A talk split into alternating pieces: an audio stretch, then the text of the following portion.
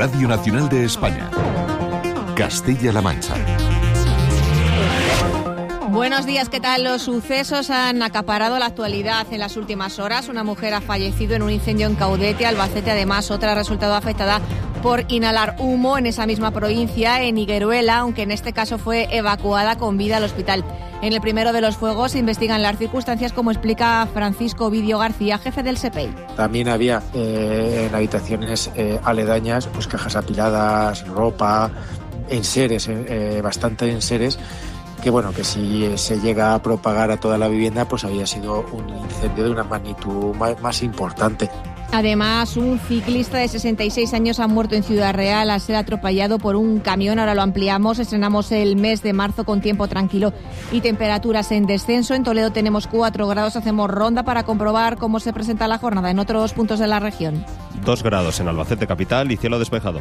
En Ciudad Real tenemos un grado y el cielo también despejado. En Cuenca hay 0 grados y cielo despejado también. En Guadalajara tenemos un grado, el cielo está prácticamente despejado. Y en Talavera de la Reina tenemos 5 grados y el cielo despejado. ¿Y qué nos esperan las próximas horas? Javier Andrés, buenos días. Buenos días. Durante esta mañana en Castilla-La Mancha tendremos cielo poco nuboso despejado, tendiendo a aumentar la nubosidad a cielo nuboso cubierto en el nordeste y con intervalos nubosos de nubes bajas en zonas de montaña. Hoy las temperaturas bajan en descenso ligero, aunque no tendrá apenas cambios en el este de Toledo y Ciudad Real. Se esperan hoy máximas de 14 grados en Toledo, 13 en Ciudad Real y Guadalajara, 12 en Albacete y Cuenca. Es una información de la Agencia Estatal de Meteorología. ¿Y cómo se circula por las carreteras? DGT Jaime Orejón. Muy buenos días, hasta ahora pendientes de un accidente en Toledo, en la Sincón Talavera de la Reina en dirección Madrid. Al margen de este siniestro, situación bastante fluida y cómoda en el resto de red de carreteras de toda la comunidad. No hay ninguna incidencia que complique la circulación, aunque eso sí, por proximidad os contamos que van a poder encontrar complicaciones ya en los accesos a Madrid, dados a su paso por Torrejón, Dardoza, Cuatro Pinto, A42, Parla, por lo que si circulan en sentido Madrid, mucha precaución en estos tramos y vías.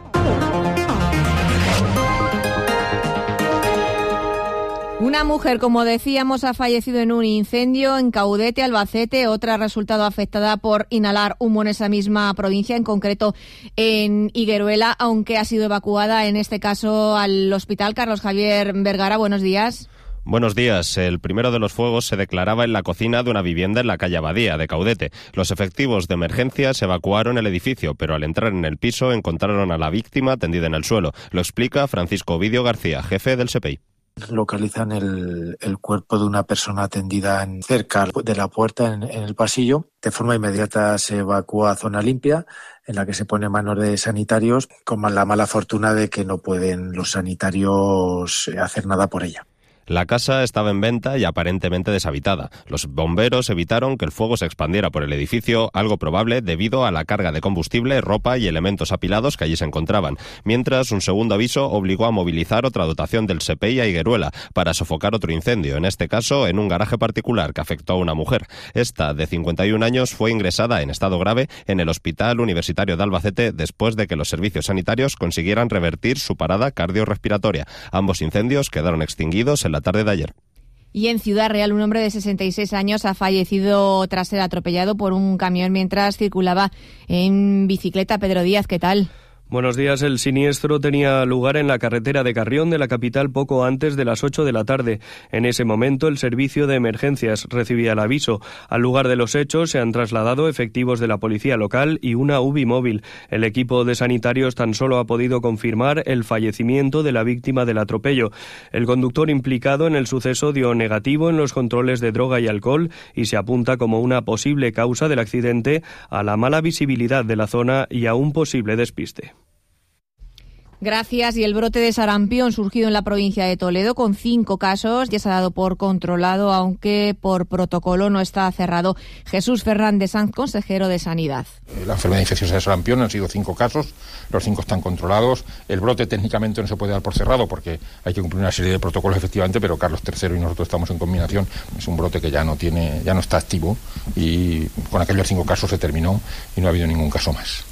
Al parecer, estos casos detectados en Toledo y otros en Alicante han sido los primeros tras la pandemia y habrían sido importados de otros países europeos. Las elevadas coberturas vacunales evitan que el número de afectados crezca, aunque en el caso de Castilla-La Mancha la cobertura vacunal es de las más bajas del país y solo la inmunización impide que crezca el número de afectados. Y la Junta, seguimos en clave sanitaria, confía en que el nuevo hospital de Cuenca esté operativo en abril del año que viene. Los primeros servicios en marcha serán las consultas ambulatorias y durante un tiempo estarán funcionando a la vez el viejo hospital y el nuevo Álvaro Alcaide. La comprobación de instalaciones será a partir del 30 de abril de este año y la recepción de obra en septiembre. A partir de ahí se hará el traslado del viejo al nuevo hospital de forma paralela. Ya está instalada toda la alta tecnología. Escuchamos al vicepresidente de Castilla-La Mancha, José Luis Martínez Guijarro. Dentro de un año aproximadamente, en la Semana Santa del 2025, para poner una fecha emblemática de la ciudad de Cuenca, que siempre es la Semana Santa, podamos tener, eh, empezando a funcionar, eh, este hospital. Obviamente, durante un tiempo, los dos hospitales tienen que estar simultaneando actividad. El vicepresidente ha visitado la oficina técnica y algunos servicios ya instalados. También han estado los jefes de sección y servicio quirúrgico para conocer la oferta de mesas de operaciones con las que equipar los 16 quirófanos con los que contará el nuevo hospital. Y un dato, la Policía Nacional recibió el año pasado un total de 15 denuncias por agresiones a personal sanitario en Castilla-La Mancha. Según recoge el balance presentado por la Dirección General, en concreto por provincias, cinco de estas agresiones se denunciaron en Albacete, seis en Ciudad Real y cuatro en Cuenca. El socialista José Luis Blanco entrega hoy su renuncia como alcalde de Azuqueca de Henares, Guadalajara, después de ocho años y medio en el cargo. María Antonia del Ojo, buenos días. Buenos días. Blanco deja el cargo después de aceptar el nombramiento de su empresa Renfe como director de Relaciones Institucionales. Blanco dice sentirse tranquilo tras la decisión tomada después de dos décadas dedicadas a Azuqueca de Henares. Me siento muy tranquilo por todas las acciones que se han desarrollado y agradezco en este momento la colaboración de todos los concejales y concejalas que me han acompañado y sobre todo de las vecinas y de los vecinos de Azuqueca que me han hecho disfrutar del crecimiento de esta ciudad. Blanco, que ha gobernado hasta ahora con el apoyo de Izquierda Unida, presentará este viernes el escrito oficial de renuncia a la alcaldía y se convocará un pleno extraordinario y urgente para el domingo 3 de marzo a las 12 del mediodía. Además, el, el lunes 4 eh, de marzo a las seis y media de la tarde se celebrará el pleno de investidura de la persona que se hará cargo de la alcaldía de Azuqueca de Henares. Desde el PSOE de Guadalajara ya ratificaban ayer mismo por la tarde a Óscar Aparicio como candidato socialista a la alcaldía de Azuqueca, tal y como ha propuesto la agrupación local del partido tras la renuncia al cargo de José Luis Blanco. Y otro nombramiento, el que fuera delegado del Gobierno en Castilla-La Mancha, Francisco Tierra Seca, va a ser el nuevo director de la Fundación Internacional y para Iberoamérica de Administración y Políticas Públicas. Y sobre el caso Coldo, el presidente del PP de Castilla-La Mancha, Paco Núñez, ha exigido este jueves en Albacete Emiliano García Paje que responda a preguntas sencillas. Le pide que aclare si la trama afecta de alguna forma al Gobierno regional. Sabemos que Paje no ha pedido la dimisión de Ábalos. Y la pregunta es muy sencilla. ¿Emiliano García Paje cree que Ábalos debe de dejar el escaño, sí o no? ¿Emiliano García Paje sabía algo de esta trama de corrupción? ¿Conocía a Coldo y lo que Coldo hacía, sí o no? ¿Toda la gente de Coldo y de Ábalos ha trabajado también con la Junta de Comunidades de Castilla-La Mancha, sí o no?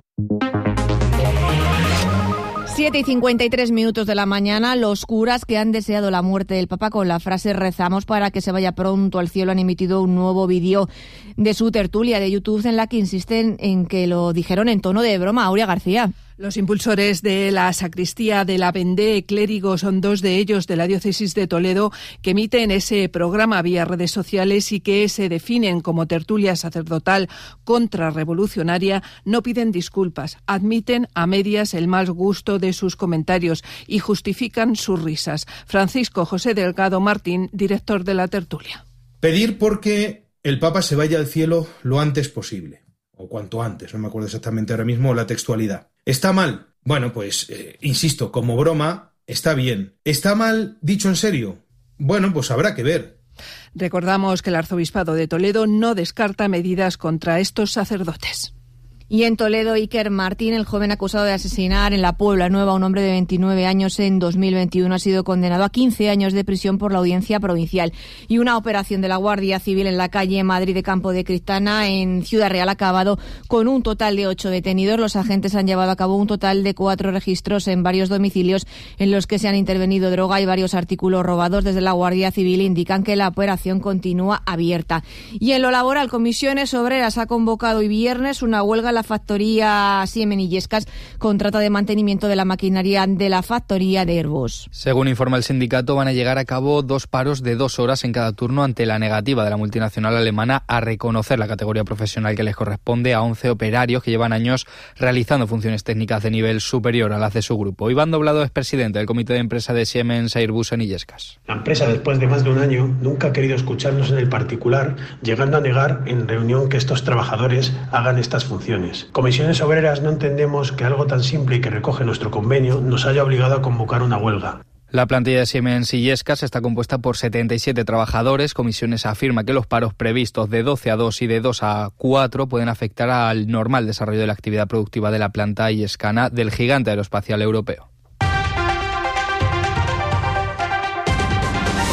Ya tenemos el fin de semana encima. ¿Cómo se presenta en el terreno deportivo Fernando Lucas? ¿Qué tal? Buenos días. Vamos con la agenda fin de semana. Fútbol Segunda División. Albacete ya está en Gijón, donde esta noche juega contra el Sporting el partido en el Molinón a las ocho y media. Segunda de la Federación, dos partidos mañana y otros tantos el domingo. Este sábado, Manchego, Sevilla Leti e Illescas, Getafe B, ambos a las cuatro y media. Para el domingo quedan a las cinco el Talavera, Ursaria y el Gimnástica Segoviana, Guadalajara. En tercera división, el líder Conquense recibe al Marchamara el domingo a las cuatro y media. Fútbol Sala Primera División.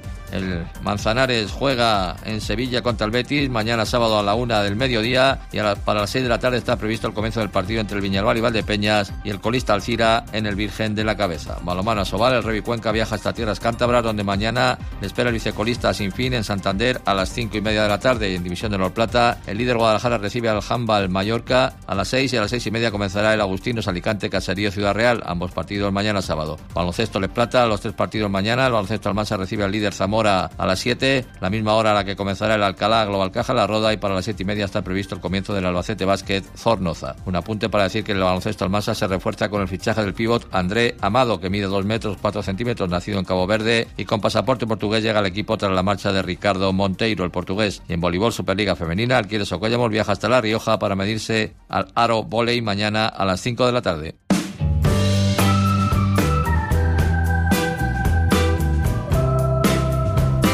Estrenamos el mes de marzo y con él una nueva edición de la Feria Apícola Internacional de Pastrana en Guadalajara, una cita con sabor a miel para conocer las últimas novedades del sector y degustar los productos más dulces desde hoy hasta el próximo domingo. Raquel Miguel. La edición número 43 de la Feria Apícola Internacional de Pastrana arranca a las 11 de la mañana con la visita institucional al convento de San Francisco como sede principal de esta feria que cuenta con lleno total de expositores. Participan un total de 49 stands con representación nacional e internacional y es que se dan cita a empresas del sector procedentes de Portugal, Australia y Pakistán. Raquel Isidro, directora de la feria. Tenemos empresas que se dedican, bueno, pues desde asociaciones, artesanos, eh, laboratorios, maquinaria apícola, empresas de miel, de nutrición, polen, propóleos, ropa laboral, en fin, hay un sinfín de marcas y de diversidad de, de expositores para que la gente pueda encontrar todo lo que necesita en la feria este año. Habrá un total de 12 ponencias, catas y talleres durante la celebración de esta feria tan importante a nivel turístico como económico. Hemos intentado diversificar un poquito los espacios de Pastrana para que de esta forma el visitante también conozca un poquito más este pueblo tan bonito que hay en Guadalajara, que le dé un poquito más de empuje económico a, a la zona y aparte que trae mucha economía al resto de poblaciones, tanto para lo que es hostelería, hospedaje, visitas turísticas, etcétera. Una cita con sabor a miel a la que pueden acudir hasta las 2 de la tarde del próximo domingo en la Villa Ducal. Y la ONCE saca hoy viernes 13 millones y medio de cuponazos dedicados al cambio del artículo 49 de la Constitución para agradecer a la sociedad el apoyo. En Castilla-La Mancha, el presidente del Consejo Territorial de la ONCE, José Martínez, ha presentado en el Parlamento Regional este cuponazo. Conmemora algo histórico, ha costado 20 años de lucha, según ha dicho. Y este cuponazo sirve también para darle las gracias a, a la sociedad, para construir marca España. Yo creo que formamos parte de la marca España. Llegamos así a las 8 de la mañana. La información sigue ahora en las mañanas de Radio Nacional con Íñigo Alfonso.